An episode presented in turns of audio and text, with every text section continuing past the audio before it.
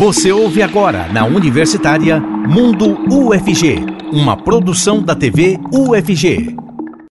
Olá pessoal, hoje é quinta-feira, dia 23 de março de 2023 e no Mundo UFG de hoje você vai ver que a desinformação a respeito das vacinas contra a Covid-19 ainda prejudicam a imunização da população. Se você tem medo da vacina ou escutou que ela causa alguma doença, não saia daí porque vamos te explicar por que isso é um mito, tá bom? O Mundo FG já está no ar.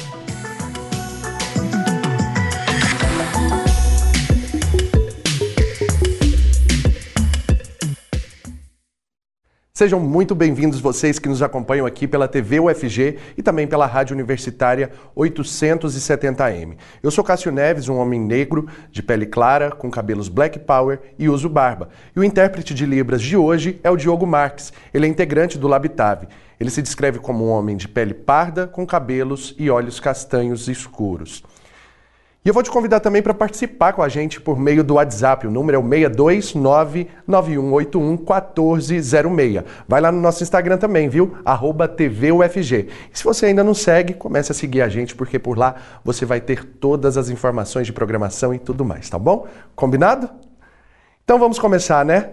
Vamos ali para nossas telinhas já, porque já estão aqui com a gente as nossas convidadas de hoje. Comigo aqui nesse primeiro bloco a professora Camila Caixeta, diretora da Faculdade de Enfermagem da UFG. Ela se descreve como uma mulher de pele clara, com olhos castanhos e cabelos escuros cacheados. Conversa comigo também a professora Juliana Lima, ela que é coordenadora da sala de vacinas da Faculdade de Enfermagem aqui da UFG. Ela se descreve como uma mulher de pele morena, com olhos, com olhos escuros e cabelos castanhos escuros. Sejam muito bem-vindas e para a gente começar já falando sobre esse assunto que é sério e que realmente traz uma preocupação muito grande.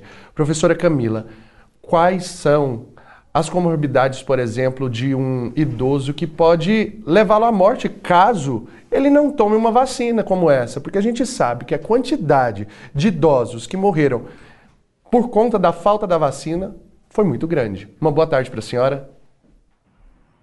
Olá, Cássio. Boa tarde. Boa tarde aos nossos telespectadores. Dizer que é um prazer enorme estar aqui com vocês. Agradecer ao espaço para que a gente possa dialogar sobre essa questão que tem sido, né, tão, tão falada, e, e eu acho que é muito importante que a população tenha espaço para tirar suas dúvidas, né, para se informar. Muito bem. Quando a gente coloca nessa questão das vacinas de uma maneira geral, a gente tem que lembrar que o nosso Programa Nacional de Imunização, ele é um dos programas que eleva o, o Brasil no seu mais alto grau de capacidade de, de controlar doenças muito à frente dos países do mundo. Esse é um ponto. Historicamente, as vacinas salvaram inúmeras vidas ao longo da história. Né? Esse é um ponto. Com relação à questão dos, dos nossos idosos, né, nos anos aí de 2020, 2021, até mesmo 2022, a gente sabe que o, o, a, a, as pessoas que vieram a se agravar por Covid, ou que até mesmo vieram a óbito por Covid, a maioria estava ou não estava vacinado completamente ou estava com seu esquema vacinal incompleto o que nos chama muita atenção. É, e a gente percebe que, neste momento, a população idosa está, nós estamos aí com, né, com o grupo prioritário aberto para 60 anos ou mais, para vir vacinar, nós estamos observando que a nossa sala de vacinas está vazia. Isso nos traz uma grande preocupação, uma vez que sala de vacinas vazia implica em hospital lotado, implica em UTI lotada. Então, assim, é, é lógico que é preciso que a gente se informe, que a gente converse com os profissionais de saúde, para que a gente possa incentivar as pessoas a virem tomar. Nós estamos aí em plena campanha da, da, da vacina bivalente, para que a gente possa manter os nossos índices de contaminação, os nossos índices de adoecimento grave, os nossos índices de mortalidade baixos. A gente não pode descuidar. Professora Juliana também aqui com a gente, ela que é coordenadora da sala de vacinação aqui da Faculdade de Enfermagem da UFG. E falando sobre isso, a gente sabe muito bem que é, a desinformação que muitas vezes chega para esse idoso é o que tem prejudicado é, essa imunização dessa população, né? Porque com medo acabam não indo até uma sala de vacinação para se imunizar. Uma boa tarde para a senhora também, seja muito bem-vinda. Boa tarde, Cássio. Boa tarde a todos que nos ouvem né, e nos assistem hoje. É um prazer estar aqui com vocês, né, para a gente conversar um pouquinho sobre esse assunto tão importante, né? É, então, essas desinformações, Cássio, hoje a gente teve, né, nos últimos anos, um aumento enorme, né, das chamadas fake news, das falsas informações, principalmente com o aumento do número de circulação nas redes sociais dessas desinformações, né? Então, tudo isso leva uma insegurança da população em relação às vacinas. Né? Nós já havíamos é, visto isso desde 2016, um aumento né, da hesitação vacinal. Porém, nos últimos anos, é, com, a, com a pandemia da Covid-19, a gente viu esses números né, aumentarem cada dia mais. E a insegurança da população em receber uma vacina. Então, é, é, super importante que nós, enquanto profissionais da saúde, oriente essa população corretamente, né? Não fique dissipando essas, essas falsas informações nas redes sociais, para que nós possamos é, abargar, né? E, e conseguir reverter toda essa situação. Hoje, né, em toda, é, como a professora Camila havia falado, o nosso programa de imunização nacional, né, o PNI, ele é referência internacional porque a gente tem e oferece gratuitamente todas as vacinas recomendadas pela Organização Mundial de Saúde. Né? E hoje nós estamos com coberturas vacinais muito baixas. Né? Isso tudo é um dos fatores é, é é, causado pela falta de informação. Né? Então, nós, profissionais de saúde, precisamos orientar melhor a população, a população também a assegurar de que alguma notícia que esteja circulando seja realmente verdadeira, né? para que essas informações cheguem de forma clara e esclarecedora para toda a população, né? E principalmente nossos idosos, porque aí é, as pessoas ficam com medo, não procuram, né, é, para se vacinar, ficam com medo das reações, dos eventos adversos relacionados à vacina. Mas toda vacina, ela é possível de causar um evento adverso, mas a gente sabe que a gravidade da doença ela é muito maior, né, é superior a qualquer outro evento adverso. A senhora falando isso, eu quero até é, partilhar uma questão assim bem particular na minha família. Eu, por exemplo, tenho 33 anos, peguei o Covid no ano de 2021 e quase morri. Fiquei cerca de 10 dias em casa praticamente assintomático, mas no 11 dia me internei e fiquei 7 dias internado. Não tinha vacinado nenhuma dose da vacina ainda. Minha avó, com 83 anos, depois de vacinada já com três doses, que foi pegar. Nós moramos na mesma casa. Logo que fui diagnosticado, estive recluso, ninguém na minha casa pegou. Ela, meses depois, já vacinada com as três doses, pegou e não teve exatamente nada a não ser uma tosse. A preocupação que fica para uma população idosa que não tem a informação e muitas vezes amedrontada por essa é, por esse bate-papo das pessoas por meio de, de, WhatsApp, por exemplo, que chegam a falar que a vacina causa é, uma doença no coração ou que causa diabetes, que seja, ou qualquer uma outra doença. Tudo mito, professora Camila. Cássio, é, uma, é como a professora Juliana colocou, nós temos aí uma disseminação de, de informações desencontradas, né? Uma desinformação que faz com que as pessoas entrem no imaginário de que a, a, vacina ela é mais perigosa do que a doença.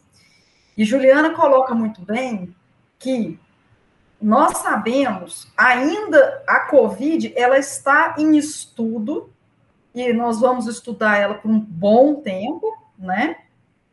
Para que de fato a gente saiba quais são as consequências a curto, a médio e a longo prazo. Mas a gente já sabe que o adoecimento da Covid, você mesmo colocou aí no seu exemplo, que você jovem, não vacinado, foi preciso atendimento hospitalar. A sua avó, de 83 anos, possivelmente em função da, né, da longevidade, tem alguns fatores de comorbidade, teve sintomas, teve a Covid e sintomas brandos, que não exigiu atendimento hospitalar. Então, a gente tem que pegar dados concretos para que a gente possa dizer que, com segurança, a vacina ela é muito mais segura do que a doença.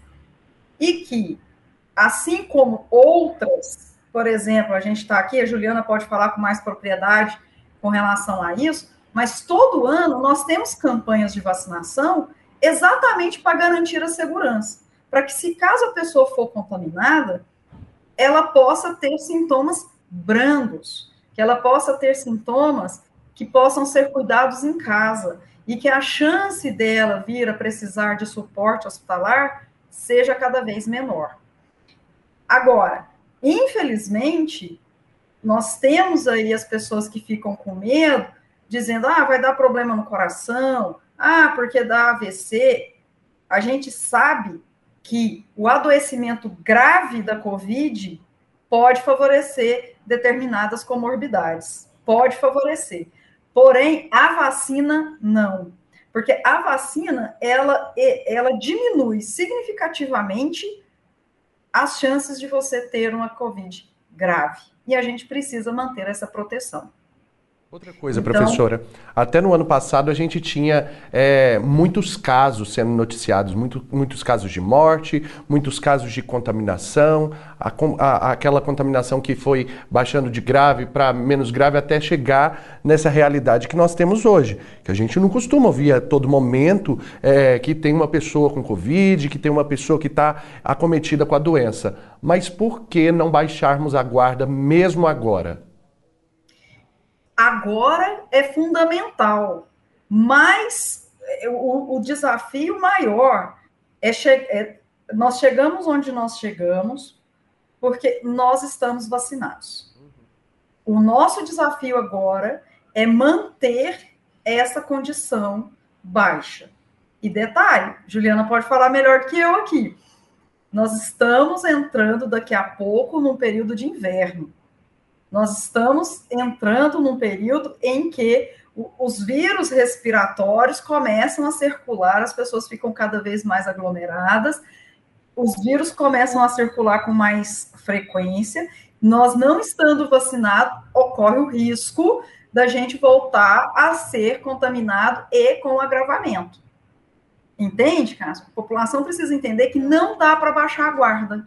Ótimo, senhora Por que, que nós estamos vendo Olha, a Juliana colocou uma questão que é muito importante, né? Que desde 2016 a gente está vindo aí com baixa é, cobertura vacinal, né, Ju? E aí, por exemplo, a questão do sarampo. Quantas crianças já estão novamente com sarampo, cachumba, rubéola e por aí em diante? As mães de hoje não sabem, não convivem tanto com sarampo porque a gente conseguiu, por meio da vacina, diminuir significativamente a contaminação. Hoje, nós estamos tendo que ensinar a mãe a como cuidar de criança com sarampo, Cássio. É terrível, né? né? Agora, você imagina que daqui a pouco a gente vai ter que voltar a usar máscaras N95, vai ter que par parar com as nossas confraternizações, a gente vai ter que começar com isolamento novamente, em 2023, com vacina disponível, uma coisa é quando a gente não tinha vacina disponível, ou quando o nosso esquema vacinal ainda né, estava sendo construído, primeira, segunda dose, primeiro, segundo reforço, nós já estamos caminhando para o terceiro reforço, que é o que a turma chama aí de quinta dose. E, e ter que retomar a, a, a, o, o, uso da máscara em todo e qualquer lugar, veja, nós, todos nós temos que ser responsáveis por manter essa esse momento que, assim, nós sofremos muito em 2020 e 2021, do isolamento, tantas festas que foram adiadas, confraternizações, né? Abraços, enfim, comemorações. Esses dias eu fui convidada por um aniversário que a pessoa estava fazendo 42, na verdade, ela estava comemorando os de 40. A festa foi adiada. Eu tô nesse, eu tô nesse meio também. Minha festa de 40 anos foi, foi adiada, mas foi de uma outra amiga. E aí eu fico pensando assim, gente, e a gente vai voltar, porque naquele momento não tinha vacina, agora que tem, não é possível. E todos nós somos responsáveis por isso, que é de ir até as nossas salas de vacina e fazer a nossa parte, né? Realmente a gente ficou aí longe de tudo aquilo que a gente gostava de fazer. Longe dos abraços, longe da convivência com a família. É, foi realmente algo muito amargo de se experimentar. E aí nós temos algumas pessoas vacinadas com primeira e segunda dose e que em um determinado momento da vida decidiram que não vão tomar outras vacinas. E assim como a senhora estava falando, professora Camila, sobre é, essa essas outras doenças também que voltam a, a, acometer a nossa população, principalmente é, as crianças, né, como a rubéola, é, como outras doenças que a senhora estava falando, justamente porque a imunização que se tinha antes não se tem mais hoje. Então, é, eu até pergunto para a professora Juliana agora, é necessário que a gente, então, faça essa imunização a partir da, da, segunda, terceira dose, quantas tiverem, porque tudo isso também está relacionado a pesquisas que são realizadas no ambiente acadêmico, é, até para a gente saber dessa qualidade. Muitas pessoas questionando, inclusive, professora Juliana também, é, por que da vacina ter saído de uma hora para outra? Não foi de uma hora para outra, né? Exatamente, Cássio. É, realmente, né, não foi de uma hora para outra né? A gente já tem, né, no Brasil é, e no mundo, né, uma uma habilidade, né? Os cientistas todo do mundo já tem essa habilidade, né, em produção de vacinas, né? Então, foi só achar a forma de produzir essa vacina da COVID, qual o melhor método de se utilizar para produção dessa vacina né? A gente está muito mais evoluído do que na época, por exemplo, de descobrir uma vacina contra a varíola, né? Que foi lá em 1900, 1800 e pouco. Então, assim, é, o nosso mundo hoje é muito mais evoluído, né? Hoje a gente tem uma ciência aí que faz parte né, de, de estudos muito precisos em relação à produção de vacinas. Então, por isso, essa vacina, nós, graças a Deus, né, nós conseguimos né, ter essas vacinas produzidas de forma mais rápida, né? Senão, o que seríamos de nós, né? Então, é, tudo isso é, é, extremamente importante, né? É, não, não precisa te preocupar né, em relação à produção das vacinas, são vacinas seguras, né? Todas as, as vacinas, todos os medicamentos é, que chegam novos, eles são testados, eles são avaliados, né? E passa por um comitê de avaliação. Então, essas vacinas elas são seguras, assim como as outras são seguras, né? Porque essa desconfiança nesse momento, né? Antigamente a gente tinha taxas acima da meta de cobertura vacinal, e hoje a gente não consegue mais atingir essas metas. Vacinas super importantes para a criança, né, como a DTP, que, é que cobre contra difteria, tétano e coqueluche, é, é uma está em torno de 68% a cobertura, 70% de cobertura no país, uhum. né? É, vacina da poliomielite também nessa faixa de cobertura, sendo que a meta é 95% para a gente conseguir não ter uma transmissão da doença. Né? A poliomielite ela havia sido erradicada, e hoje a gente já está tendo casos né, é, em vários países é, de circulação da polio. Então, olha o risco da gente reintroduzir, assim como foi reintroduzido o sarampo no país, nós perdemos o título de eliminação do sarampo pode acontecer também com outras doenças, né? Assim pois é, professora. Inclusive, a gente volta falando sobre esse assunto, mas no próximo bloco, a senhora vai continuar com a gente. Eu quero agradecer, inclusive, a participação da professora Camila Caixeta, ela que é diretora da Faculdade de Enfermagem aqui da Universidade Federal, porque a professora Juliana volta com a gente, inclusive, no próximo bloco. A gente vai discutir vacina bivalente, toda essa questão vacinal, para você que ainda não tem essa informação e também para aqueles que, não, que já têm, né, para poder aprimorar um pouco mais e poder passar essa informação aí para quem ainda não tem. Então a gente faz um rápido intervalo agora, mas daqui a pouquinho eu volto com tudo isso e muito mais para vocês. Estamos de volta com Mundo UFG, na Universitária. Já estamos de volta com o Mundo UFG, hoje falando sobre a desinformação a respeito das vacinas contra a Covid-19, que acabam prejudicando né, a imunização da população. Por conta disso, é que a gente convidou essas duas profissionais aqui da saúde. Chega agora para bater esse papo informativo com a gente, a Thais Almeida, ela que é coordenadora da ala de Florence, da sala de vacinação aqui da UFG. Ela se descreve como uma mulher branca, com cabelos loiros e olhos claros. Continua também com a gente a professora Juliana, que já está aqui com a gente desde o primeiro bloco. Ela é coordenadora também da sala de vacinas aqui da Faculdade de Enfermagem da UFG. Muito bem. Então, para a gente já é, continuar esse nosso bate-papo, seja muito bem-vinda, Thaís. E é um prazer tê-la aqui com a gente. Para a gente já começar nesse segundo bloco falando sobre a, a vacina bivalente. Para quem é que ela já está liberada? Quem são as pessoas que podem, então, se imunizar com essa nova dose da vacina? Thaís, é com você. Boa tarde, Cássio. Boa tarde. Tudo bem? Tudo Aqui ótimo. Aqui o meu tá um pouco atrasado. então, quanto respondendo a sua pergunta, Cássio, hoje é, a gente começou essa semana, a partir de segunda-feira, a vacinar todos os grupos prioritários que o Ministério da Saúde estabeleceu. Então, quem são esses grupos prioritários hoje? São idosos a partir de 60 anos, é, aquelas pessoas que têm alguma doença que compromete a imunidade, né, os imunocomprometidos, é, os profissionais da saúde, aqueles que têm alguma deficiência permanente, gestantes e puérperas. Então, explica para a gente o que seria a vacina bivalente, qual é a função dela no organismo de uma pessoa. Qual é a diferença dela, por exemplo, para a vacina antiga e essa que é bivalente? Então, hoje a bivalente, ela é, imuniza contra a cepa é, da Covid, uma das cepas da Covid-19, que é a Omicron. Uhum. Ela foi desenvolvida justamente para vir como um, um fortalecimento para o sistema imunológico dessas pessoas que já, te, já receberam primeira e segunda dose, ou mesmo aquelas pessoas que não tomaram primeira e segunda dose podem tomá-la.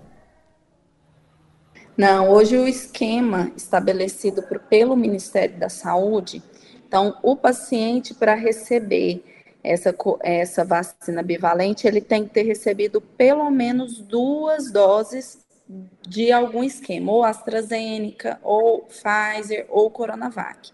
Então a gente fala, né, o paciente ele tem que ter o esquema primário completo, que é no mínimo duas doses, e a última dose tem que ser no mínimo há quatro meses. Professora Juliana, eu tenho 33 anos, estou com quatro vacinas já, já tomei quatro, quatro doses da vacina, ou seja, na verdade, a primeira, a segunda dose e as doses de reforço, né? Como que é, eu faço, por exemplo? Eu tenho que aguardar ainda para tomar essa vacina porque ela não foi liberada para minha faixa etária de idade. Quais são então os públicos que podem, nesse momento, ir até a sala de vacina?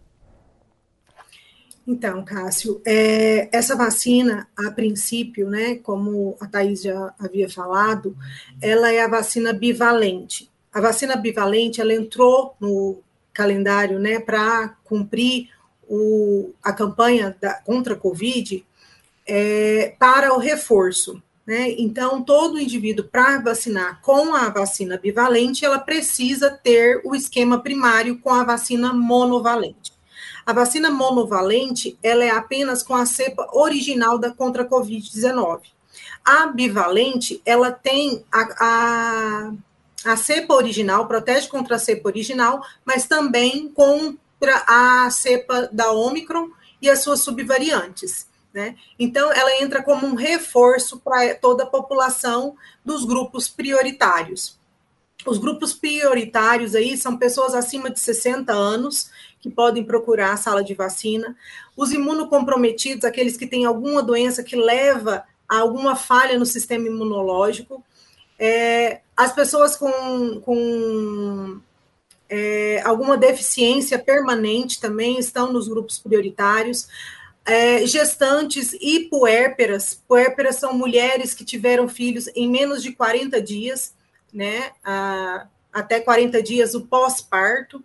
Né, são pessoas que podem entrar dentro dos grupos prioritários. Né? E aí a gente tem também é, os profissionais da saúde, que também podem já se vacinar, e também é, a população que é privada de liberdade e os agentes penitenciários também que fazem parte é, do, desses grupos, né? E também o, uma população que entra são a população quilombola, as populações indígenas também fazem parte desses grupos. Né? Infelizmente, ainda não abriu para toda a população, né? Como você estava falando do seu caso, ainda não está disponível a vacina bivalente, mas nós temos a vacina monovalente para aquelas pessoas que ainda não tomaram o reforço. A vacina monovalente ela está liberada para pessoas 30 anos ou mais, né? No estado de Goiás. Então, essas pessoas que não tomaram esse reforço pode procurar a unidade de saúde para fazer com a vacina monovalente, que é uma vacina também muito importante, que também protege bastante a população. E lembrando que ao se proteger, você também está protegendo outra pessoa. Você diminui a transmissibilidade de uma doença tão importante e protege pessoas que às vezes não podem se vacinar, porque às vezes estão com algum comprometimento e não podem ter a oportunidade de se vacinar, ou ainda que não está no grupo prioritário. Thaís agora traz para a gente informação de ouro, ela que é coordenadora então da sala de vacina. Quais são as vacinas que a Universidade Federal de Goiás disponibiliza para quem quiser e para quem já pode né, tomar essas vacinas? Então, hoje, né, além é, da bivalente, que nós temos na nossa sala de vacina, nós temos todas a, todas as do adulto, né? As vacinas do adulto. Então, nós temos hoje aqui hepatite B, nós temos febre amarela, nós temos tétano, é, a de tétano também. Então, todo o cartão é, de vacina do adulto, nós temos a vacina aqui. Então, aqueles que, além de vacinar da Covid, né, a bivalente ou a monovalente, se quiser já aproveitar para é, atualizar o cartão de vacina, nós temos todas do adulto. E como que essas pessoas fazem, então, para poder ter acesso? Então, elas, nossa sala de vacina, ela funciona é, 8 a 1 hora da tarde, então ela basta trazer o seu comprovante de vacina, seu cartão de vacina. Se não tiver o cartão de vacina, é, a gente solicita o cartão, o documento de identidade, né? E aí a gente checa no sistema se ele tem as doses, se não tem, a gente faz é, o esquema aqui. Certo. E qual que é o endereço? Para as pessoas que ainda não conhecem, não sabem onde fica a sala de vacinação, como que eles fazem para chegar? Então, um, um, um, ponto de referência muito bom, a gente fica é, próximo do HC, aqui na quadra do HC, mas um ponto de referência muito bom é em frente à Unicom, do setor universitário. Chegou ali na, chegou ali na Praça Universitária, então, vai até ali, virando à esquerda para quem está indo no sentido Terminal Praça da Bíblia. Naquela mesma rua do HC mesmo, então, fica a sala de vacinação. Não, fica na quadra. Então, você pegando ali o setor universitário na Quinta Avenida, né? Passou a segunda à esquerda, ele vai descer a rua e logo ele já vai estar tá na rua da faculdade. Para ter esse endereço certinho também, tem alguma rede social que, que a pessoa pode ir lá e pegar esse endereço certinho? Isso, no nosso site da Faculdade de Enfermagem tem o um endereço certinho. Ótimo. Só coloca lá, Faculdade de Enfermagem da, da UFG, que você vai ter essa informação também. E aí eu pergunto para a professora Juliana, é, nessas salas de vacinação, só aluno, só professor, quem é que pode ter esse acesso? Então, a nossa sala de vacina, ela é aberta a toda a comunidade, tanto comunidade UFG quanto a comunidade externa, né? Nós somos uma sala de vacina em parceria com a Secretaria Municipal de Saúde, então nós somos uma sala de vacina da Secretaria Municipal de Saúde. Então, toda a população pode procurar, é, nós estamos abertos de 8 a 1 da tarde, assim como a Thaís falou, né? É, só para situar, nós ficamos na faculdade de. A sala de vacina ela está dentro da faculdade de enfermagem, né, na rua 227, setor leste universitário. Tá? A Thaís colocou bem um ponto de referência interessante, é em frente à farmácia Unicom. É, é e... Quando fala esses pontos de referência, justamente porque as pessoas se situam muito mais rapidamente, inclusive, né? Isso. Pois é, tá. mas é, o que a gente precisa reforçar realmente? É, é, é sobre essa questão, gente. É, não é porque tomou uma dose, tomou duas, que eu preciso parar por aqui. Né? A gente já falou, eu volto a dizer isso, até porque é, existem pessoas que questionam: ah, eu tomei a vacina, mas mesmo assim eu peguei a Covid. Qual que é essa relação? A informação que a gente tem é que depois da vacina, se essa pessoa é acometida da Covid, ela vem com muito menos muito menos carga viral, né? Vem com, com uma é, com aquela aquela gravidade que existia antes de uma pessoa que ainda não estava vacinada, ela não vai se acometer dessa mesma gravidade, não é isso mesmo, professora Juliana? Isso mesmo, Cássio. É, a pessoa que ela está vacinada, né, ela corre menos o risco de desenvolver as formas graves da doença, né, e de precisar de uma hospitalização, né, e de precisar de uma UTI. Então, a, diminui bastante o risco dessas gravidades. Né? E às vezes só sintomas leves, ou às vezes nem é perceptível que está até com a Covid, né? Porque são, é, são tão leves os sintomas que às vezes as pessoas nem percebem. Né? Então, é, diminui bastante o risco dessa transmissibilidade. Então, é, um fator interessante também, que é importante a gente colocar, é que as pessoas têm que é, acreditar que, mesmo tomando uma dose, duas doses, reforços são necessários. Nesse momento, a gente ainda tem estudos né, sendo analisados, sendo feitos, sendo realizados, mas que a, esses estudos hoje eles nos mostram que a imunidade, depois de um certo tempo de uma determinada dose de, da vacina, ela diminui, assim como a vacina da influenza. Né? A vacina da influenza a gente toma anualmente.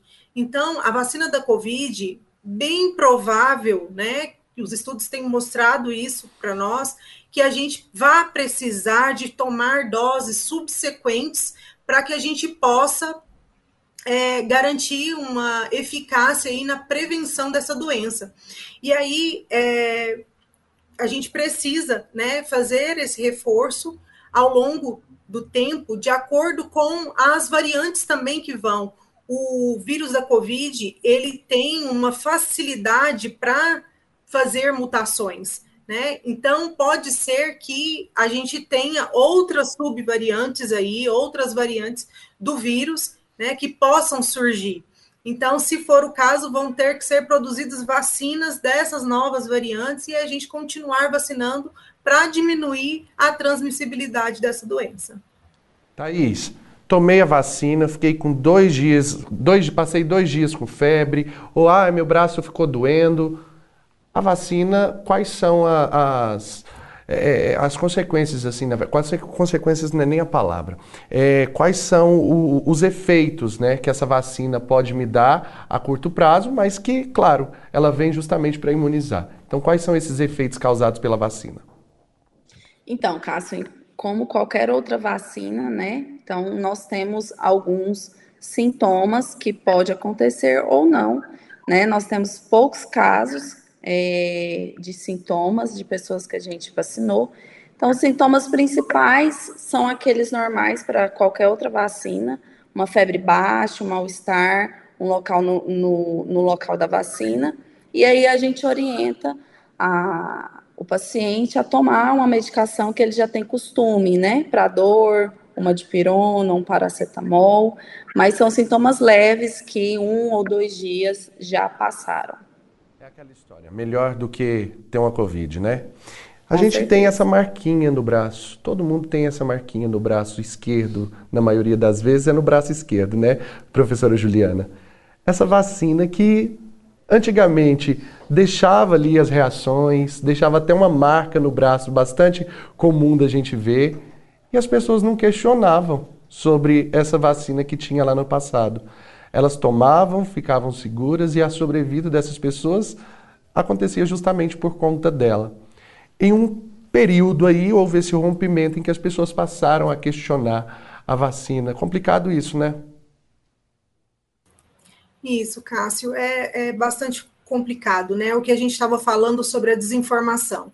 Essas pessoas é, o aumento, né, o acesso às informações, né, as, as, forma, as informações, tanto verdadeiras quanto falsas, elas começaram a chegar mais rápido na população, né, com as redes sociais, com toda a tecnologia que a gente tem hoje, né, e isso aconteceu com a, as vacinas, né, essas falsas informações relacionadas às vacinas. Um dos motivos dessas quedas das coberturas vacinais é essas falsas informações, a circulação dessas falsas informações, que aumentou né, a hesitação vacinal da população, que é a, o medo, né, a, a baixa procura pelas vacinas para vacinar. E o outro é, ponto importante, que é uma das causas também que a gente tem em relação à baixa da cobertura vacinal, é a, o próprio sucesso do Programa Nacional de Imunização. A professora Camila começou a falar um pouquinho disso no outro bloco, né? Que as pessoas é, elas não veem mais as doenças que já foram eliminadas, né? Não sabem as consequências graves que têm essas doenças. Uhum. Então, elas passaram a desacreditar nas doenças e que essas doenças não possam voltar. E aí acaba levando a uma falsa segurança de que essas doenças não vão mais voltar, não vão voltar mais a circular.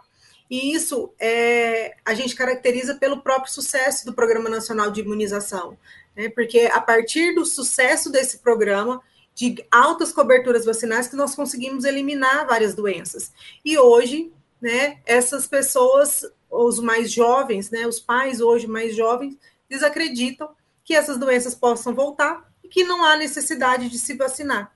Mas nós precisamos orientar de que, né, mostrar dados aí, como nós temos agora da, da do sarampo, né, a poliomielite também ali que está, né, circulando em alguns países e a gente precisa estar atento a tudo isso, né, e procurar uma sala de vacina, atualizar cartão de vacina, né, os profissionais de saúde fazer a busca ativa desses dessa população que está não vacinada.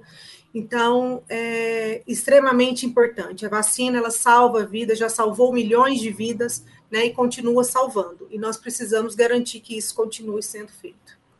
Inclusive, antes da gente ir para o próximo bloco, eu só quero mandar um abraço para o senhor Valdir, que acompanha toda a nossa programação todos os dias. Um abraço para o senhor que está aí ligado com a gente. Muito obrigado pela sua audiência, inclusive. E se o senhor não tiver vacinado ainda, vai lá vacinar, viu? Eu quero então agradecer aqui a participação mais uma vez, tanto da professora eh, Juliana quanto da Thaís também, elas que são coordenadoras das salas de vacina aqui da, da Faculdade de Enfermagem da UFG. A gente vai então agora para um rápido intervalo. Daqui a pouquinho eu volto com mais informações para vocês. Estamos de volta com Mundo UFG, na Universitária. Já voltamos e agora eu te conto que nessa quarta-feira, Dia Mundial da Água, foi aberta a expedição do Rio Meia Ponte. Essa iniciativa foi realizada pelo poder público e por entidades que se preocupam com políticas ambientais. A Universidade Federal de Goiás é uma das instituições envolvidas nesse processo de análise e conservação do rio. Veja mais na reportagem do Gustavo Soares. A expedição convocou a presença dos poderes estaduais e municipais e de instituições de potencial científico de pesquisa. A UFG e o Instituto Federal de Goiás são agentes principais no projeto, como afirma a vereadora pelo PT, Kátia Maria. Estamos falando de água, que é um patrimônio da humanidade. E nada melhor e correto que as instituições públicas possam zelar por esse patrimônio. Então, eu tenho nas organizações públicas, tanto aqueles que fazem a gestão da água, aqueles que fazem a fiscalização, mas, sobretudo, esses dois parceiros, que é o FG e o IFG, que são aqueles que vão nos ajudar a levantar dados para apontar os caminhos que nós precisamos tomar para a recuperação e preservação do Meia Ponte como não apenas um papel de responsabilidade, mas um papel de compromisso. A expedição vai durar seis dias. Equipes por água, terra e ar vão percorrer 40 quilômetros das margens do Rio Meia Ponte, identificando pontos de degradação, desmatamento, poluição e ocupação. O cientista ambiental João Vitor explica o processo. Vamos fazer uma análise através de um um protocolo de avaliação rápida, onde a gente vai avaliar alguns elementos do meio físico, como é, as margens do rio, se está se tá degradado, se tem vegetação cobrindo, se essa margem está é, desbarrancando, se a gente vai identificar assoreamento no rio, é, lixo, espuma, óleo, odores, alguns parâmetros da água é, também, né, além do, do, desse meio físico.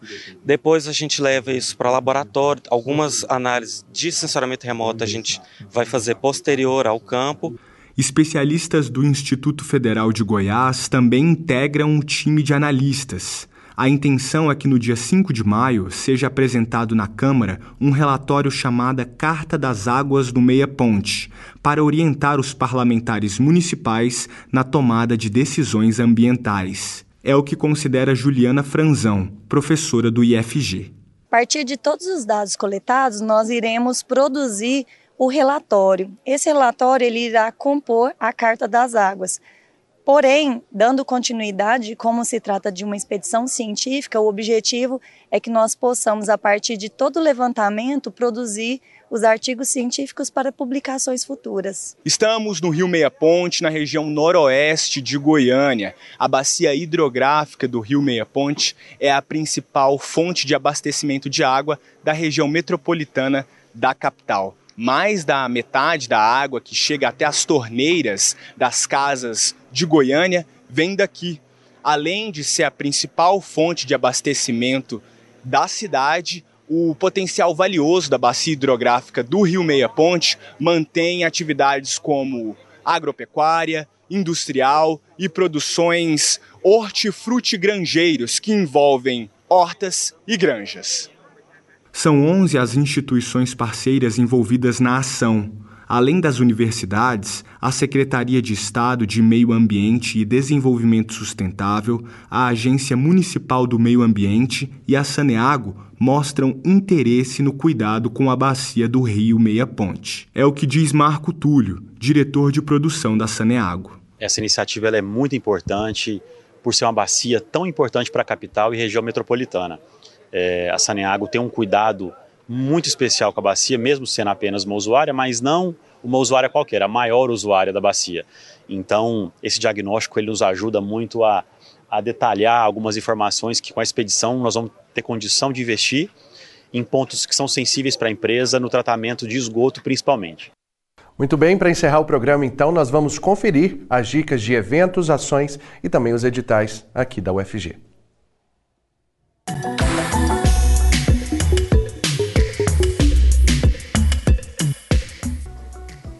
Olá para você que está nos acompanhando aqui no Mundo UFG. Chegou aquele momento no nosso programa de dicas de eventos, palestras, cursos e muito mais. Tanto para você, aluno ou professor aqui da UFG, e também para você que não faz parte da comunidade acadêmica e quer ter uma oportunidade de vir estudar aqui. Então fica atento que começa agora mais uma Agenda UFG. Mas antes de começar, deixa eu me apresentar. Meu nome é Isabela Lima, eu sou uma jovem mulher branca de cabelos castanhos cacheados na altura dos meus ombros.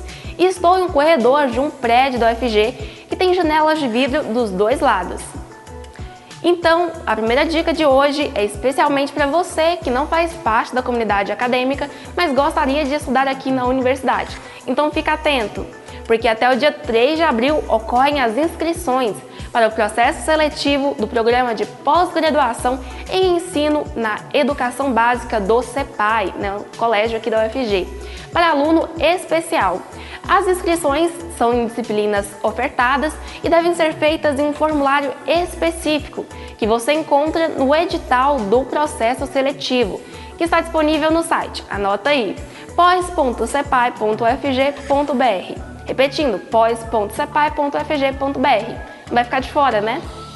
E na segunda dica de hoje é uma outra oportunidade para você que não faz parte dessa comunidade acadêmica e que estava em busca de uma oportunidade, não tinha encontrado nada. São duas oportunidades em uma mesma agenda, hein? O programa de Ciência Política da UFG está com inscrições abertas para também para aluno especial. Os interessados têm até o dia 4 de abril para se inscrever em algumas disciplinas ofertadas.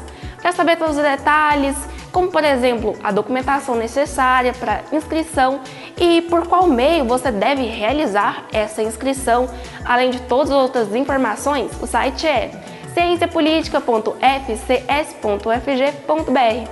Leia o edital. E para finalizar a agenda de hoje, é, que tal você se especializar em treinamento de forças? Que é um curso oferecido aqui pelo UFG com professores muito qualificados. O curso de especialização em treinamento de forças está com inscrições abertas até o dia 31 de março, ou seja, desse mês. Então corre, já faz a sua inscrição. Olha, quer saber mais informação? Ficou interessado? Acesse o site fefd.ufg.br e leia o edital, onde consta todas as informações sobre o curso, a documentação e também o valor de inscrição que deve ser pago no ato né, de se inscrever. Não perca essa oportunidade. E a agenda de hoje está no fim, mas não fica triste não, que depois a gente volta com mais uma agenda para você. É de segunda a sexta-feira aqui no Mundo UFG. Eu me despeço aqui, até mais.